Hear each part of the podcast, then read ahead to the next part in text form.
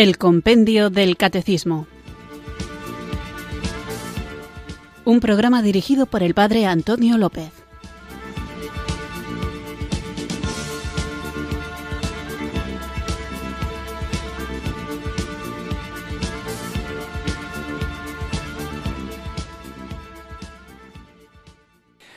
Muy buenas tardes, queridos oyentes de Radio María. Recibido un cariñoso saludo desde Irurzun, en Navarra, quienes sintonizáis una tarde más esta radio que cambia vidas, esta emisora de la Virgen, Radio María, para escuchar el programa el Compendio del Catecismo, nuestro espacio diario de formación católica en el que, guiados por esta joyita de libro que confío que ya todos tengáis en vuestros hogares y lo consultéis a menudo, el Compendio del Catecismo, vamos profundizando en nuestra fe católica, nuestra fe cristiana, esta fe que nos da vida, que nos llena el corazón, que nos alegra, que da un sentido natural y sobrenatural a nuestra existencia y que, movidos por ese gozo que nosotros recibimos de Dios, queremos también, en obediencia al mandato de Jesús, compartir, difundir, extender hasta los últimos confines de la tierra y para poder hacerlo adecuadamente debemos estar preparados para saber defender esto en lo que creemos, pero no podemos defenderlo si no lo conocemos y no podríamos conocerlo bien si tenemos un acercamiento meramente intelectual, sino que para conocer algo, además en el sentido bíblico más profundo, hay que tener intimidad con ello, hay que profundizarlo, hay que hacerlo vida. Es importante testimoniar con nuestras obras esa transformación interior que opera el Espíritu Santo en nosotros y que luego esas obras vayan acompañadas por palabras que sepan dar razón de nuestra esperanza. Normalmente dedicamos el programa a una pregunta del compendio del catecismo, pero como sabéis, de vez en cuando, al menos una vez a la semana, procuro que este espacio esté íntegramente dedicado a vuestra participación, a vuestras preguntas, a vuestros testimonios, a vuestras aportaciones, que siempre son muy bien recibidas y que con sincera gratitud os digo que me encanta que escribáis tanto al correo electrónico compendio arroba como al número de teléfono para WhatsApp, solo para WhatsApp, 668-594-383. Hemos recibido en el correo electrónico un mensaje que dice, hola carísimo, queridísimo hermano Antonio López, Acabo de escuchar el comienzo del programa, la canción completa de la secuencia de Pentecostés que sirve de apertura a tu programa. Aquí te dejo otra versión parecida de dicha secuencia, a ver qué te parece. Saludos cordiales. Vamos a compartir esta secuencia del Espíritu Santo, que es otra versión de esa oración preciosa de la Iglesia, que nos sirva no solo como obertura del programa, sino sobre todo como invocación del Espíritu Santo y luego vamos a hacer alguna pequeña alusión a esto que escuchamos tan a menudo, pero cuya historia quizá no conozcamos. Así que primero invocamos al Espíritu Santo y luego hablamos un poquito, simplemente por aumentar nuestra culturilla religiosa en general, de la secuencia de Pentecostés, que ahora, juntos, con fe, escuchamos para invocar el don de Dios.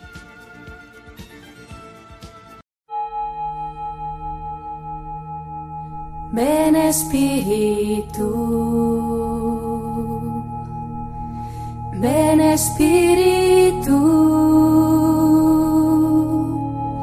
ven Espíritu.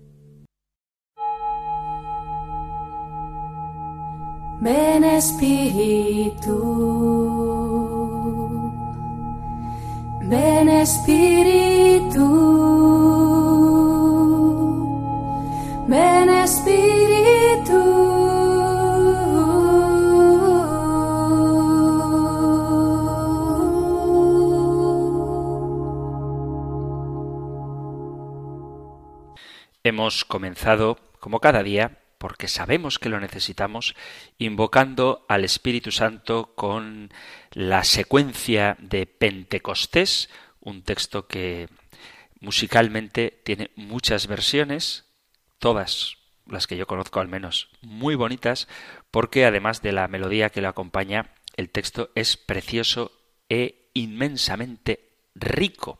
Esta secuencia de Pentecostés, Beni Sante Spiritus, Ben Espíritu Santo, se atribuye al inglés Stephen Langton, que fue arzobispo de Canterbury allá por el siglo XII y XIII, a finales del siglo XII, del año 1150 al año 1228 fue que él vivió y era, como digo, teólogo, arzobispo de Canterbury desde el año 1207 hasta que falleció en 1228. Que curiosamente, como otro dato anecdótico importante, fue el que dividió en capítulos la Biblia.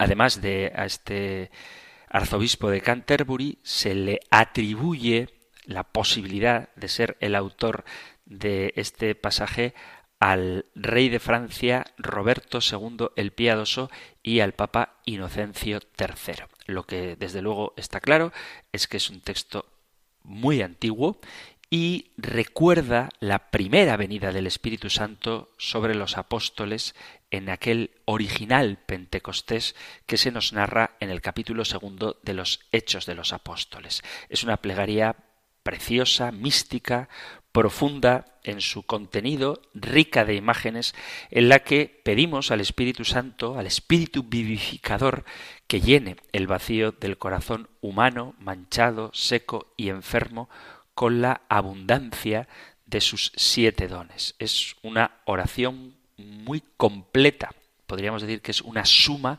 de la oración cristiana. San Juan Pablo II habla de la primera palabra de la secuencia, ven Espíritu Santo, dice también la magnífica secuencia que contiene una rica teología del Espíritu Santo merecería ser meditada estrofa tras estrofa. Aquí nos detendremos solo en la primera palabra, veni, ven nos recuerda la espera de los apóstoles después de la ascensión de Cristo al cielo. En los Hechos de los Apóstoles, San Lucas nos presenta reunidos en el cenáculo, en oración con la Madre de Jesús. ¿Qué palabra podría expresar mejor su oración que esta? Ven, Espíritu Santo. Es decir, la invocación de aquel que al comienzo del mundo aleteaba por encima de las aguas y que Jesús les había prometido como paráclito. El corazón de María y de los apóstoles espera su venida en esos momentos, mientras se alternan la fe ardiente y el reconocimiento de la insuficiencia humana. La piedad de la Iglesia ha interpretado y transmitido este sentimiento en el canto de Beni Sante Spiritus. Los apóstoles saben que la obra que les confía Cristo es ardua, pero decisiva para la historia de la salvación de la humanidad. ¿Serán capaces de realizarla? el Señor tranquiliza su corazón. En cada paso de la misión que nos llevará a anunciar y testimoniar el Evangelio hasta los lugares más alejados de la tierra, podrán contar con el Espíritu prometido por Cristo. Los apóstoles, recordando la promesa de Cristo, durante los días que van de la ascensión a Pentecostés, concentrarán todos sus pensamientos y sus sentimientos en ese ven. Veni, Sante Spiritus. Al empezar así su invocación al Espíritu Santo, la Iglesia hace suyo el contenido de la oración de los apóstoles reunidos con María en el cenáculo. Más aún, la prolonga en la historia y la actualiza siempre. Veni, Sante Spiritus. Así continúa repitiendo en cada rincón de la tierra, con el mismo ardor, firmemente consciente de que debe permanecer idealmente en el cenáculo en perenne espera del Espíritu. Al mismo tiempo sabe que debe salir del cenáculo a los caminos del mundo con la tarea siempre nueva de dar testimonio del misterio del Espíritu. Veni, Sante Spiritus. Oremos así con María, santuario del Espíritu Santo, morada preciosísima de Cristo entre nosotros, para que nos ayude a ser templos vivos del Espíritu y testigos incansables del Evangelio. Veni, Sante Spiritus, Veni, Sante Spiritus, Veni, Sante Spiritus. Alabado sea Jesucristo. Esto es extraído de la homilía de Pentecostés del 31 de mayo de 1998 y con estas preciosas palabras queda más que justificado algo que todos tenemos claro y es que debemos invocar constante e incansablemente el don de Dios para llevar a cabo la tarea que el Señor nos encomienda. Y esto lo hacemos junto con María, que permanecía al lado de los apóstoles cuando el Espíritu Santo vino sobre ellos. Por eso iniciamos siempre el programa invocando al Espíritu Santo. Vamos ahora a comenzar nuestro programa que, como digo, hoy dedicaré a la participación de vosotros, queridos oyentes. Habéis enviado y podéis seguir enviando al correo electrónico compendio arroba radiomaria.es, compendio arroba radiomaria.es o al número de teléfono de WhatsApp 668 594 383 668 594 383 que sabéis que permite el formato de mensaje de texto escrito al ese teléfono.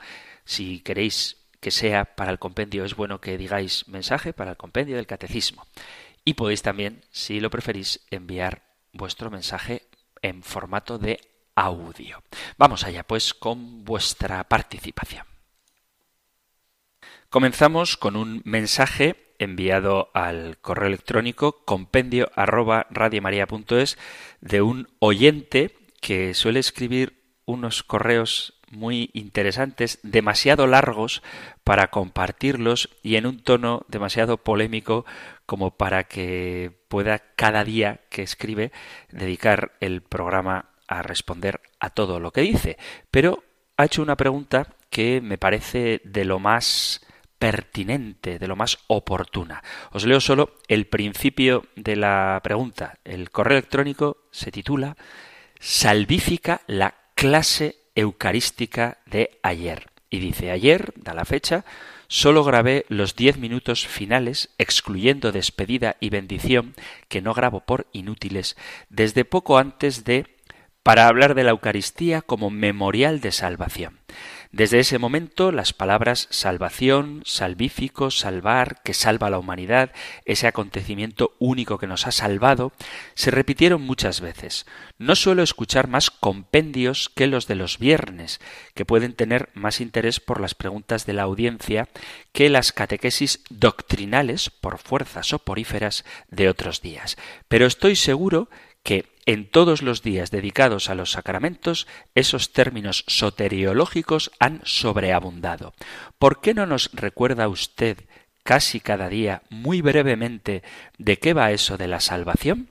Luego sigue el correo con muchos comentarios y citas de otros sacerdotes, incluso de santos como Santa Catalina de Siena, o citando también al Papa Francisco y las apariciones de Medjugorje, pero al margen de todas esas citas que no leo porque son muy largas y en un tono polémico que de verdad se lo digo al oyente, ojalá que me esté escuchando, me, se lo dije en privado y lo repito ahora, me divierte, me, me gusta lo que escribe, pero habría tanto que decir que tendríamos que hacer un programa monográfico, no digo un programa de un día de una hora, sino una sección de Radio María solamente para contestar a las cosas que dice que muchas veces creo que o están sacadas de contexto o subraya elementos que omiten otros matices que son necesarios para comprender lo que la Iglesia enseña. Pero la pregunta que él hace me parece muy oportuna porque es verdad que en la forma de hablar tanto del compendio del catecismo como muchas veces en la predicación se habla de salvación y de que Cristo nos ha salvado, pero es muy buena idea hablar un poco, aunque sea brevemente, de qué es eso de la salvación, de qué nos ha salvado Jesucristo. Y aunque es verdad que yo muchas veces utilizo un lenguaje teológico, porque esto es un programa en el que tratamos de profundizar en nuestra fe y es necesario en ocasiones utilizar un lenguaje un tanto técnico, voy a intentar responder a ello de una manera, si queréis, más accesible, porque es cierto que puede haber mucha gente que sienta esta inquietud de qué nos ha salvado Cristo, qué significa eso de la salvación. Vamos a ver poco a poco de qué cosas nos ha salvado. Y si me alargo demasiado en la respuesta, espero que valga la pena. Mirad, el Señor nos ha salvado de nuestra insignificancia. La mayor parte de las personas hacemos muchas cosas por salir de la insignificancia. Intentamos ser reconocidos, no me refiero a ser famosos, pero sí a considerarnos queridos, tenidos en cuenta. Intentamos ser simpáticos, intentamos peinarnos bien para estar más o menos guapos, procuramos hacer las cosas con habilidad, tener fama, al menos, de inteligencia para ganarnos el favor, el cariño, la simpatía de la gente. No nos gusta defraudar, desde luego, ni a nuestros amigos, ni a nuestros padres, profesores, compañeros de trabajo, jefes. Somos a veces capaces de escuchar la música que no nos gusta o dejarnos arrastrar por las modas simplemente por tratar de encajar. ¿Cuánto tiempo invertimos en agradar a los demás. Es verdad que uno dice, no, yo me peino de esta manera por mí mismo, para gustarme a mí. Sí, probablemente sí. Pero también nos dejamos afectar por las modas para encajar. Y es que el ser humano, por su ser social, necesita sentir la estima de los demás y nos duele cuando se olvidan de nosotros. La soledad es una lacra que asusta a mucha gente y afecta a las personas que padecen este sentimiento de abandono. Y mucha gente que escucha Radio María agradece la existencia de esta emisora de la Virgen por la compañía que les hace, porque Radio María, además de ayudarnos a conocer al Señor, de ayudarnos en la formación cristiana, de ayudarnos en la oración, nos saca de la soledad. Y precisamente la soledad lo que produce en la gente que la siente es la infelicidad porque les da un sentimiento de insignificancia, de pensar que no son nada especial para nadie. Jesucristo vivió entregado a los demás, a cada uno en particular y exclusivamente.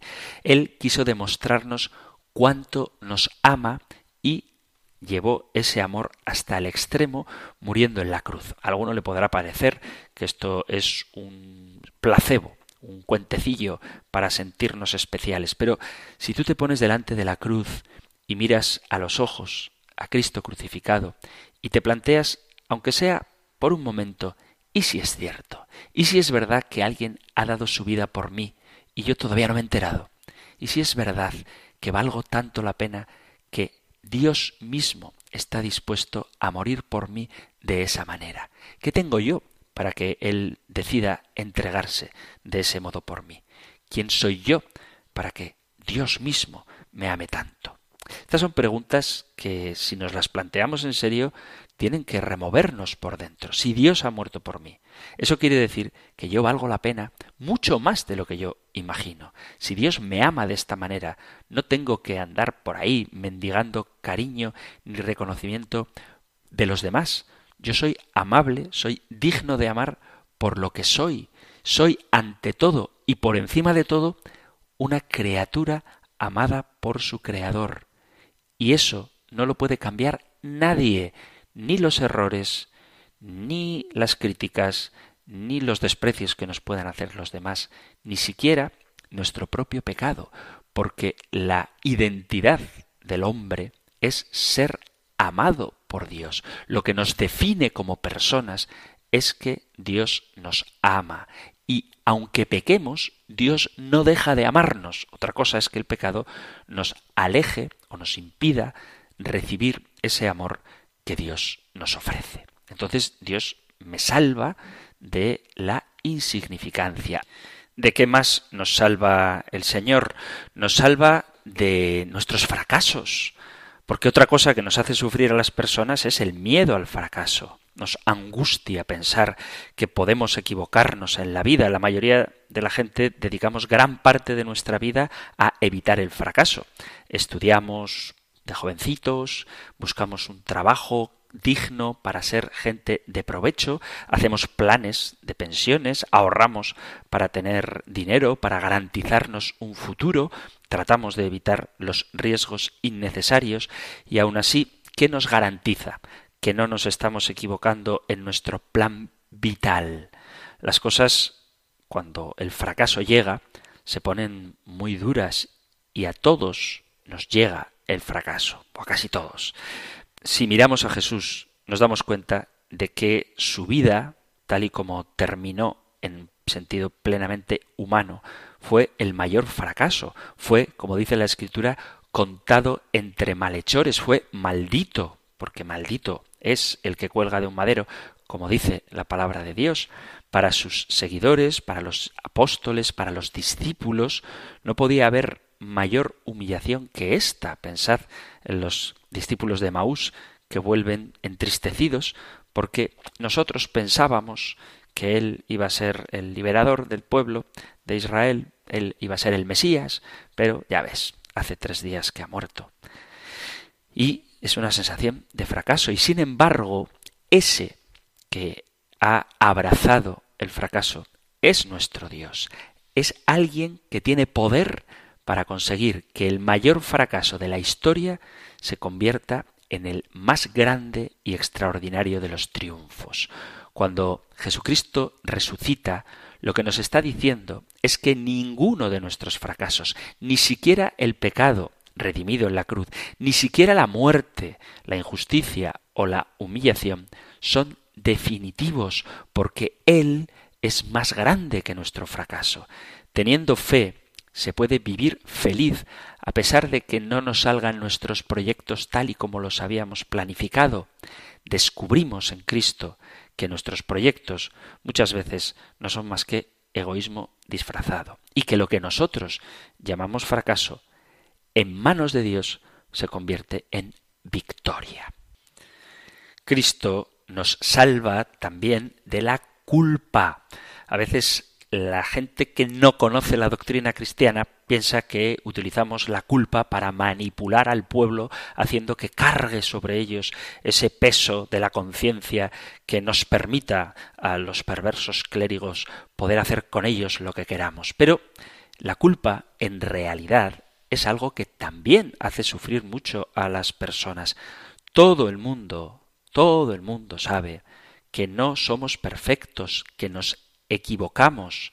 Y esto lo aceptamos en nuestro interior, por lo menos a poca experiencia vital que tengamos. El problema es que cuando tú has fallado en aquello en lo que pensabas que te ibas a mantener fiel, cuando tú cometes ese error que tanto has criticado en otros, estas equivocaciones te devuelven de repente una imagen terrible de ti mismo. Te crees una persona que no merece ser amada, que no merece el perdón ni el cariño. Hay mucha gente que vive con el rechazo propio incrustado en lo más hondo de su corazón. Cuando sientes eso, no te sirve que otro te diga que eres una persona valiosa, que no pasa nada, que todos nos equivocamos. Sabéis que no hay peor juez que uno mismo. Y sufrimos mucho por el sentimiento de culpa. ¿Qué ocurre ante la culpa? Pues hay distintas opciones. Algunos lo que hacen, esto es muy típico, es negar el propio error, vivir como si ese episodio en tu vida no existiera o antes al contrario, tratando de justificarlo.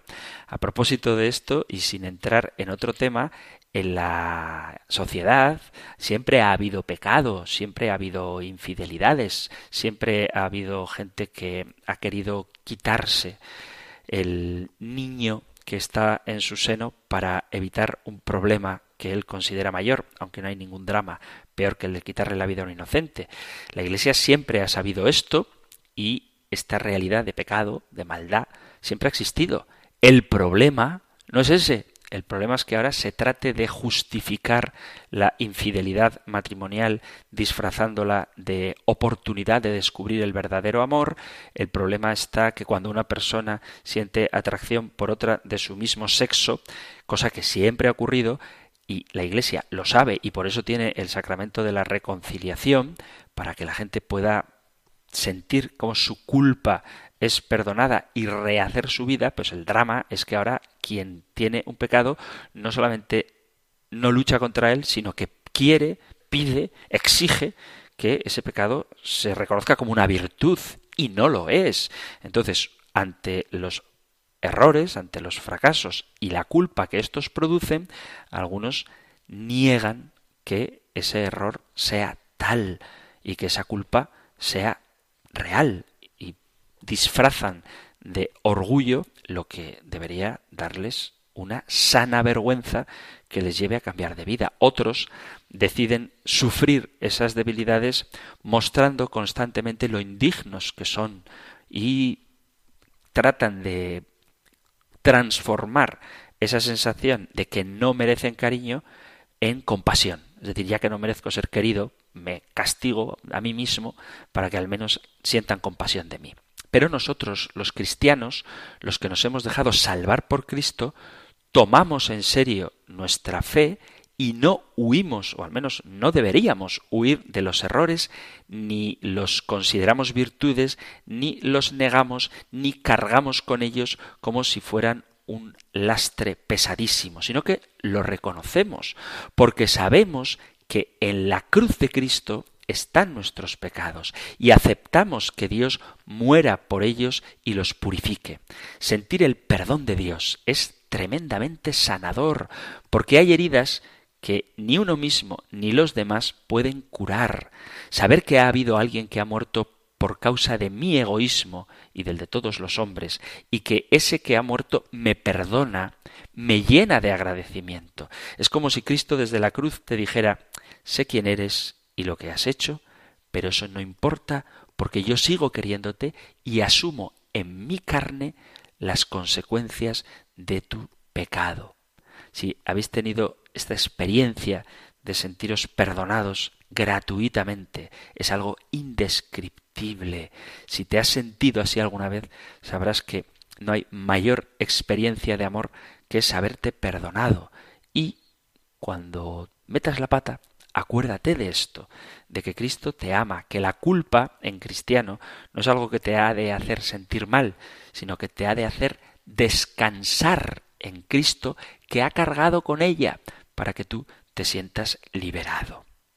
Cristo nos salva de el engaño de creer que no se puede amar. Vivimos en un mundo donde constantemente se nos están mandando mensajes perdedores.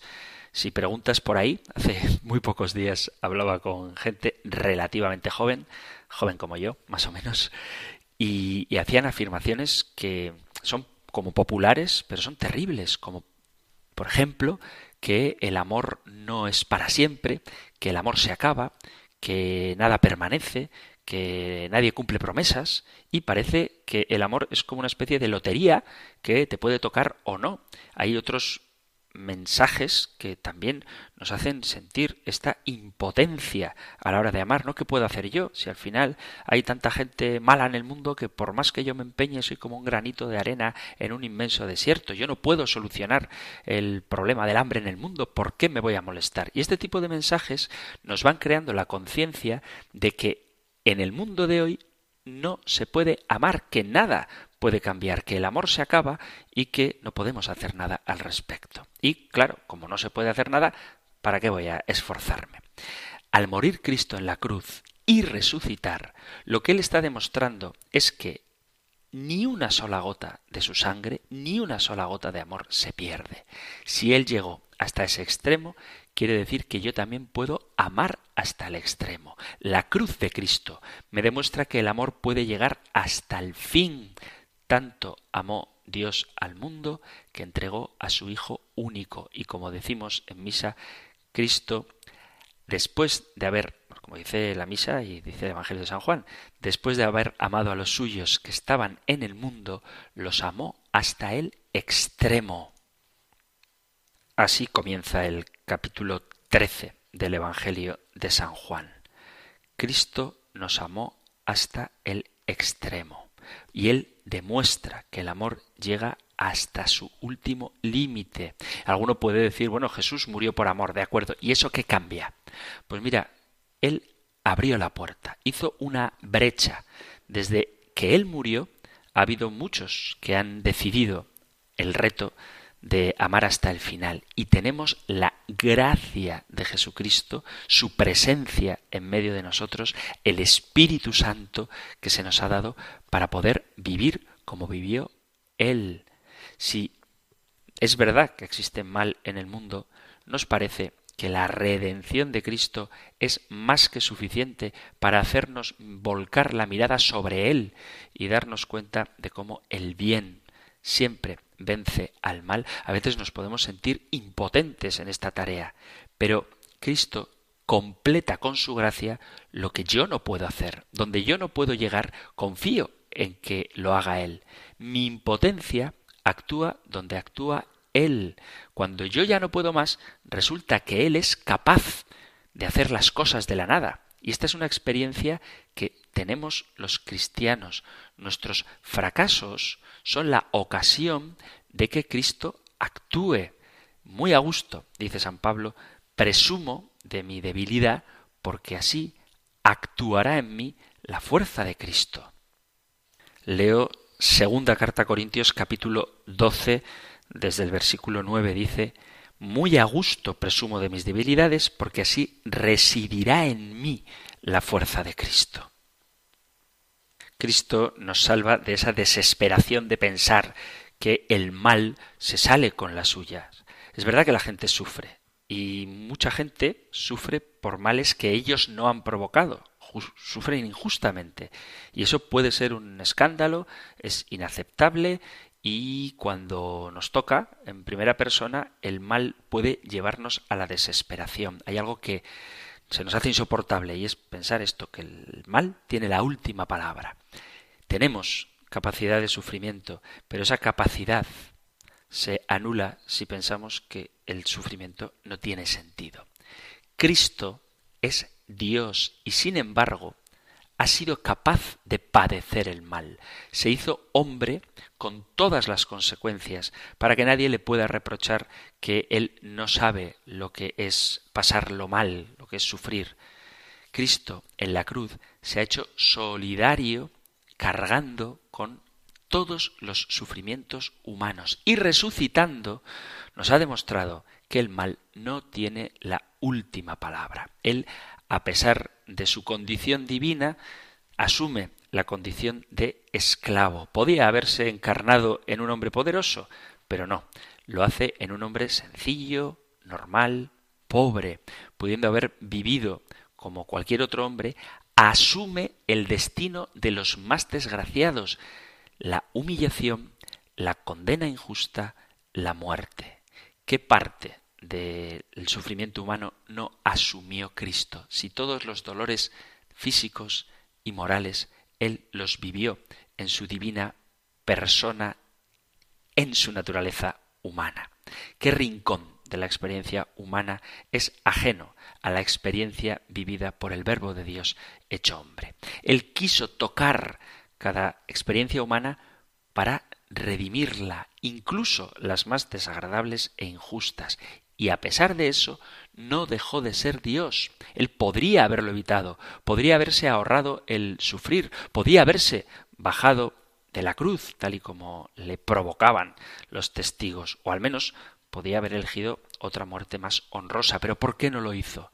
Para decirnos que Él sufre, Él sabe lo que es eso, y el sufrimiento no tiene la última palabra, porque la muerte de Cristo no es el último episodio de su vida sino que lo es la resurrección y su gloriosa ascensión al cielo. Entonces Jesucristo nos salva de todo esto. Y lo estoy diciendo en un lenguaje que no es demasiado teológico. Os voy a decir esto resumido en una pregunta del compendio del catecismo, que es la pregunta 67, que dice, ¿para qué fin ha creado Dios al hombre? Dios ha creado todo para el hombre, pero el hombre ha sido creado para conocer, servir y amar a Dios, para ofrecer en este mundo toda la creación a Dios en acción de gracias y para ser elevado a la vida con Dios en el cielo. Solamente en el misterio del Verbo encarnado encuentra verdadera luz el misterio del hombre predestinado a reproducir la imagen del Hijo de Dios hecho hombre, que es la perfecta imagen de Dios invisible. Cristo nos ha salvado de aquello que el pecado generó, que es la ruptura, el emborronarse la vida de Dios en el hombre. Cristo nos ha salvado porque nos permite volver al lugar para el que fuimos creados, que es el corazón de Dios. Por eso, para entender la salvación, hay que entender también el pecado el hombre ha roto con Dios, se ha perdido, el hombre se ha alejado de su centro y Cristo nos ha salvado del pecado y sus consecuencias. Y las consecuencias del pecado son, por decirlo en una sola frase, el creer que no somos dignos de amor. Y Cristo, con su cruz y resurrección, nos ha demostrado que somos dignos de amor y nos ha capacitado para recibir ese amor inmenso, infinito, inconmensurable, inimaginable, inefable que Dios nos ofrece. Es decir, que hemos sido liberados del mal en su sentido más profundo y llevados a un estado de bienestar y libertad propio de los hijos de Dios. La salvación hay que entenderla en sentido teológico. El mal hay que entenderlo en sentido teológico. Y la plenitud del hombre es la vida en Dios para la que nos ha capacitado Jesucristo con su pasión, su muerte y su resurrección. He sido largo en la respuesta. Espero que sirva para aclarar a qué nos referimos en la Iglesia cada vez que hablamos de salvación. La salvación es vivir en Dios y podemos vivir en Dios gracias a que Dios ha vivido en nosotros y vive en nosotros en la persona de Cristo. Y eso se realiza, se actualiza, hablaremos de ello, cada vez que recibimos el cuerpo de Cristo. Compartimos la vida divina. Eso es la salvación. Habría mucho más que decir, pero espero haber sido sencillo en el lenguaje y claro en el contenido para que este oyente que hacía la pregunta en qué consiste la salvación o de qué hablamos cuando nos referimos a la salvación haya quedado más o menos claro. Vamos a continuar con el programa, hoy dedicado a vuestra participación, pero antes vamos a hacer una pequeña pausa musical.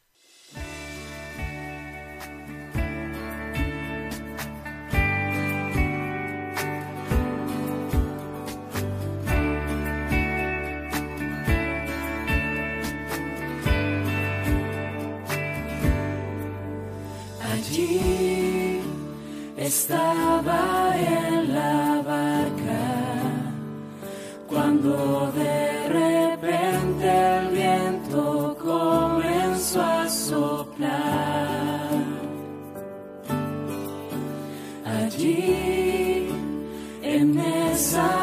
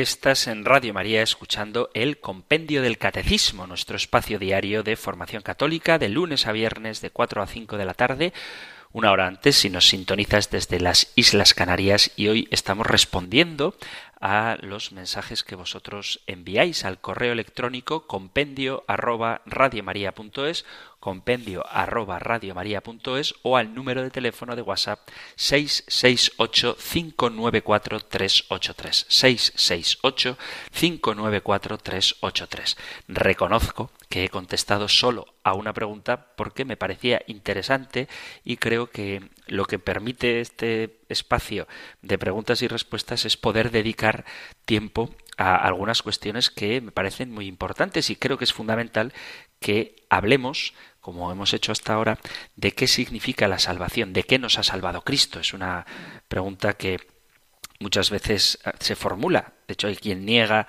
verdades de fe, como por ejemplo la posibilidad de la condenación eterna, y claro, si no hay consecuencias del pecado, si no hay nada de lo que debamos ser salvados, ¿de qué nos ha salvado Cristo? Bueno, pues de eso hemos hablado. Nos ha salvado de vivir alejados de Dios.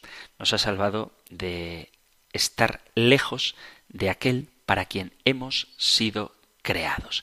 Vamos a continuar ahora con otra pregunta, esta vez enviada al WhatsApp 668-594-383 y en formato de audio. Así que vamos a escuchar a nuestra oyente. Este WhatsApp eh, es para el padre Antonio López del compendio del Catecismo de la Iglesia Católica que está emitiendo en Radio María a las 4 de la tarde. Quería preguntarle, porque recientemente, eh, hablando con un sacerdote sobre la festividad de Santa Faustina Kowalska, dijo que eso es una devoción particular. A mí esto me ha dejado un poco sorprendida, porque claro, mm, no, no creía yo que era una cosa particular, no en sí eh, eh, la santa solo, sino todo lo que conlleva el mensaje de la misericordia que el Señor mm, escogió a Santa Faustina para que se divulgara por todo el mundo. El mensaje de la misericordia, la corona de la misericordia y todo lo que mm, este apóstol de la misericordia, esta santa, pues en su diario, por obediencia, pues escribió, ¿no? Y que ha llegado a muchísimos lugares del mundo. Entonces me, me ha extrañado que me dijera que esto es una devoción particular. Y ciertamente, pues hay sacerdotes que no estando cerrados a, a este mensaje, sin embargo, tampoco están abiertos a, a que se rece la corona de la misericordia, por ejemplo, en la parroquia. En fin, son cosas que no- a veces, o sea, no sé si eso es así, que es una devoción particular, pero yo en este caso mm, lo veo a través de, todo el mensaje que el Señor le dio a Santa Faustina, mm, no le veo una devoción particular en sí, sino un mensaje del mismo Hijo de Dios, Jesucristo nuestro Señor, que quiere darlo a conocer a todo el mundo, su misericordia, su perdón a la humanidad, a todo el que se acoge a Él. Bueno, pues eso es la duda que yo tenía.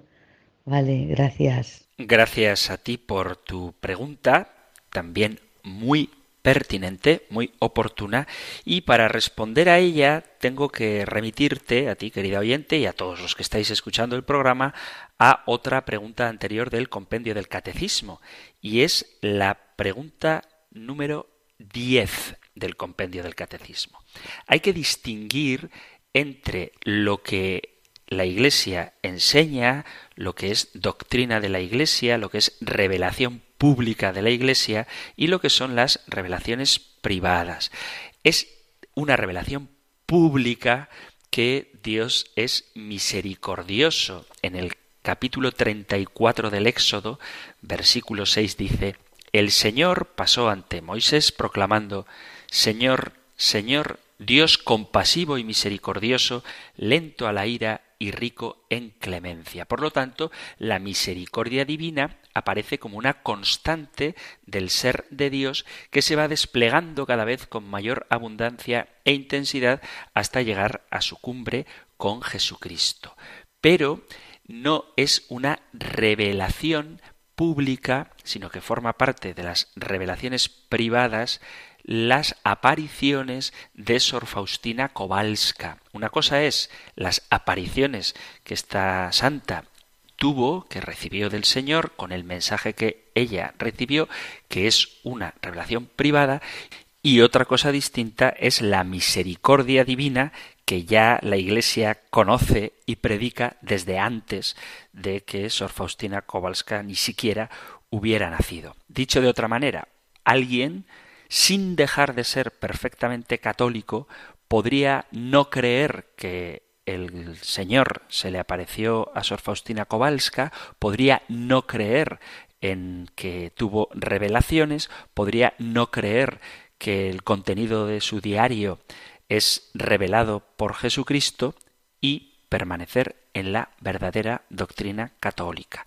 Una cosa es las revelaciones de Sor Faustina Kowalska cuyo nombre reciben divina misericordia, las revelaciones de la divina misericordia, y otra cosa distinta es la misericordia de Dios en la que la Iglesia siempre, siempre, absolutamente siempre, antes de Sor Faustina Kowalska, ha creído. Uno podría ser perfectamente católico y no creer que la Virgen María se apareció en Lourdes o en Fátima.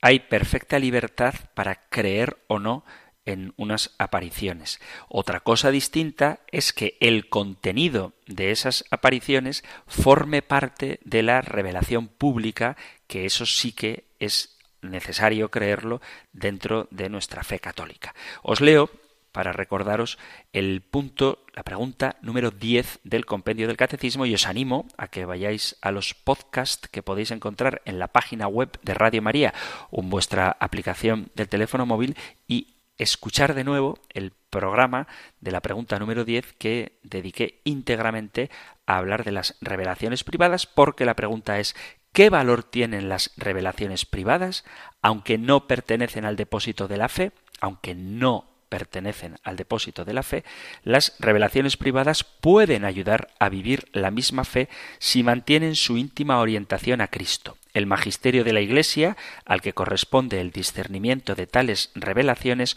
no puede aceptar, por tanto, aquellas revelaciones que pretenden superar o corregir la revelación definitiva que es Cristo. Obviamente, cualquiera que la conozca sabe que la Divina Misericordia, como revelación de Sor Faustina Kowalska, ni pretende superar ni corregir la revelación definitiva de Jesucristo. Antes bien, nos ayuda a profundizar en un aspecto concreto de esa revelación de Jesucristo que es su misericordia. Y hay que decir también que San Juan Pablo II instituyó en el segundo domingo de Pascua la fiesta de la Divina Misericordia por la devoción que él tenía a Sor Faustina Kowalska y sus revelaciones, pero lo que celebramos ese día no son las revelaciones de Sor Faustina Kowalska, aunque éstas nos ayuden a profundizar en el misterio que celebramos, que es el hecho de que Dios es misericordioso. Por lo tanto, existe una fiesta litúrgica de la Divina Misericordia, pero eso no significa que sea de fe creer en las apariciones de Sor Faustina Kowalska el mensaje de esas apariciones sí que es de fe porque no es original, en el sentido de que no se lo ha inventado ella, sí que profundiza en lo que ya ha sido revelado. Entonces, en tanto en cuanto que las revelaciones privadas nos ayudan a vivir mejor, a coger devoción, a profundizar en la revelación pública, en ese sentido nos son muy útiles e incluso aconsejables, pero no son necesarias ni obligatorias. Queridos amigos, queridos oyentes, hemos llegado al final del tiempo para el programa de hoy. Vuelvo a pediros disculpas porque a veces me entretengo demasiado en una pregunta y dejo otras sin responder, pero como confío en que tendremos más programas dedicados a vuestra participación, trataré de dar salida, dar respuesta a todas vuestras interrogantes. Terminamos ahora, porque se nos va el tiempo enseguida, recibiendo la bendición del Señor. Os recuerdo que podéis enviar vuestros mensajes al correo electrónico compendio arroba o al número de WhatsApp 668 594 383. El Señor te bendiga y te guarde, el Señor ilumine su rostro sobre ti y te conceda su favor, el Señor te muestre su rostro y te conceda la paz. Muchísimas gracias por estar ahí, gracias por escribir al programa, gracias por ser fieles en escucharlo y si queréis volveremos a encontrarnos en un nuevo programa de El Compendio del Catecismo. Un fuerte abrazo.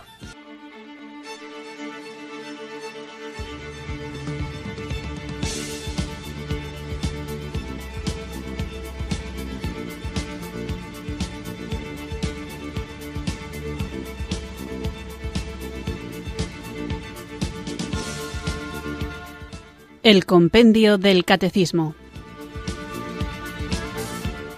Un programa dirigido por el Padre Antonio López.